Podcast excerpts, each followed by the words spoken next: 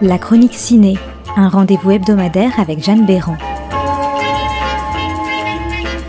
Actu, sortie, info, rendez-vous dans les salles obscures.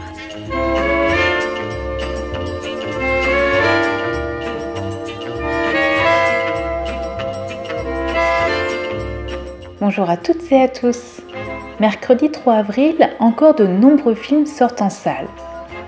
Pour vous orienter dans votre choix, je vous présente plus particulièrement deux d'entre eux. Pour commencer, Los Silencios, une coproduction colombienne, brésilienne et française réalisée par la brésilienne Béatrice mija,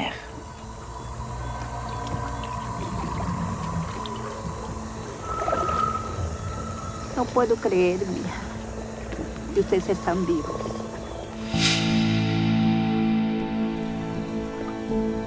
Señor presidente, yo le traigo presentarle a mi sobrina. No podemos recibir desplazados porque nos causa problemas. Mire, señor presidente, yo estoy limpio. Todos mis problemas se quedaron atrás. Este é seu marido? Não, meu marido está desaparecido. Vocês estão correndo risco de vida?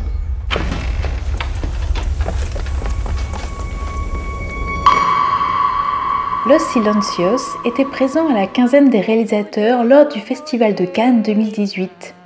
Une mère et ses deux jeunes enfants, Nouria et Fabrio, fuient le conflit armé colombien dans lequel leur père a disparu. Ils se réfugient pour cela dans une petite île mystérieuse au milieu de l'Amazonie, aux frontières du Brésil, de la Colombie et du Pérou.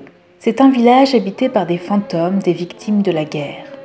Un jour, leur père réapparaît mystérieusement dans leur nouvelle maison. La réalisatrice a eu l'idée de ce film grâce à une histoire qu'elle a entendue d'une de ses amies. Cette dernière a justement quitté la Colombie après avoir appris la mort de son père pour s'installer au Brésil, où elle a retrouvé son père. Touchée par ce sujet et même bouleversée par cette histoire, au point d'en rêver la nuit, Béatrice Seignière a effectué des recherches sur l'importance de l'immigration colombienne au Brésil. En rencontrant de nombreuses familles colombiennes immigrées, elle a réalisé que cette histoire était loin d'être un cas particulier. Sa deuxième source d'inspiration provient d'une petite île baptisée la Isla de la Fantasia, à la frontière entre le Brésil, le Pérou et la Colombie, là où le film a ensuite été tourné. Cette île est envahie par les eaux quatre mois par an et refait surface comme par magie le reste du temps. Les habitants de l'île viennent de diverses tribus, mais ils partagent une sensibilité particulière avec les cultures indigènes. Pour eux, la présence de fantômes est bien réelle, mais pas gênante. Ils s'entretiennent avec eux, leur posent des questions, leur demandent des conseils et leur offrent des cadeaux. C'est suite à ces différentes découvertes que la réalisatrice a pu enfin écrire la version actuelle de Los Silencios. Tu abuelita ya te ha contado sobre los fantasmas de acá de la isla. Hay muchos y tienes que tener cuidado.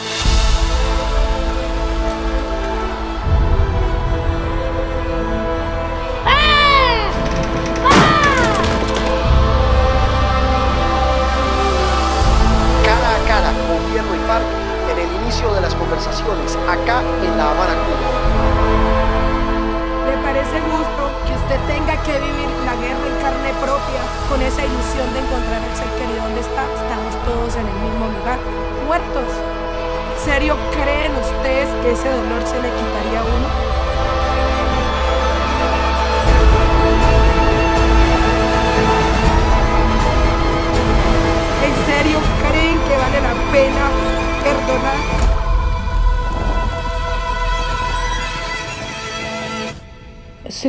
Est une fable politique touchante, tendre et poétique. Grâce à de magnifiques images, on est transporté au cœur de cette île brésilienne. Tout en évoquant le poids du conflit armé colombien qui pèse sur une famille, le film va au-delà de la crise politique. Il aborde de manière beaucoup plus large les questions d'identité et d'immigration, en faisant preuve d'un vrai réalisme social. Mais cette réalité est entourée d'onérisme et de rêverie, la frontière entre les vivants et les fantômes s'avérant véritablement poreuse.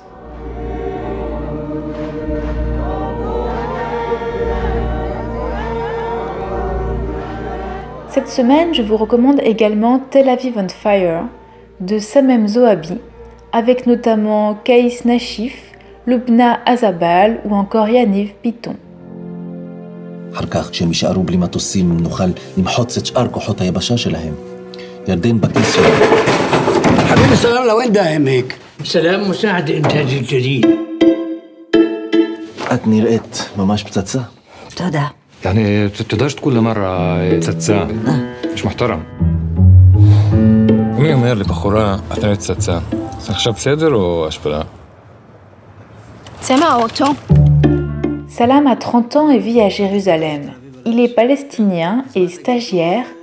sur le tournage de la série arabe à succès Tel Aviv on Fire. Tous les matins, il traverse le même checkpoint pour aller travailler à Ramallah. Un jour, Salam se fait arrêter par un officier israélien nommé Assi, fan de la série. Pour s'en sortir, Salam prétend en être le scénariste. Pris par son propre piège, il va se voir imposer par Assi un nouveau scénario. Évidemment, rien ne se passera comme prévu. Le film mêle deux trajectoires politiques, le conflit tel qu'il est raconté dans la série et la réalité quotidienne des checkpoints. Et les deux histoires finissent par se croiser et fusionner. سلام انت بتعرفش تكتب كلمتين على بعض ورقة تفاصيلك الشخصية بتتشربك فيها תקשיב לי טוב, יהודה הוא אלוף בצה"ל. הוא צריך להיות גבר, הוא צריך להיות רומנטי, הוא צריך להיות ג'נטלמן. אפשר? כתבתי לך את זה כמו שצריך. טוב, מה אתה רציני? תחייך. אה. Tel Aviv on Fire a été présenté lors de nombreux festivals et y a rencontré un grand succès. Il a obtenu de nombreux prix. Le prix du syndicat français de la critique de cinéma lors des rencontres cinématographiques de Cannes 2018, le prix de la meilleure musique pour André Diosuk au Cinémed, Festival méditerranéen de Montpellier, le prix du jeune jury et le grand prix lors du Festival international des jeunes réalisateurs de Saint-Jean-de-Luz, le prix du meilleur film et du meilleur scénario au Festival international de Haïfa, et enfin le prix le plus prestigieux, le prix Horizonti du meilleur acteur pour Kaïs Nashif lors de la Mostra de Venise 2018. La force de Tel Aviv est réellement de traiter d'un sujet sérieux sur le ton de la comédie. Pour le réalisateur, ce genre permettait d'aborder le conflit israélo-palestinien de la façon la plus subtile qui soit.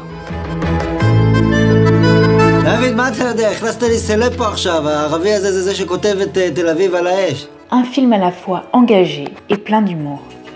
J'espère que votre semaine sera riche en découvertes cinéma et à très bientôt dans la chronique ciné.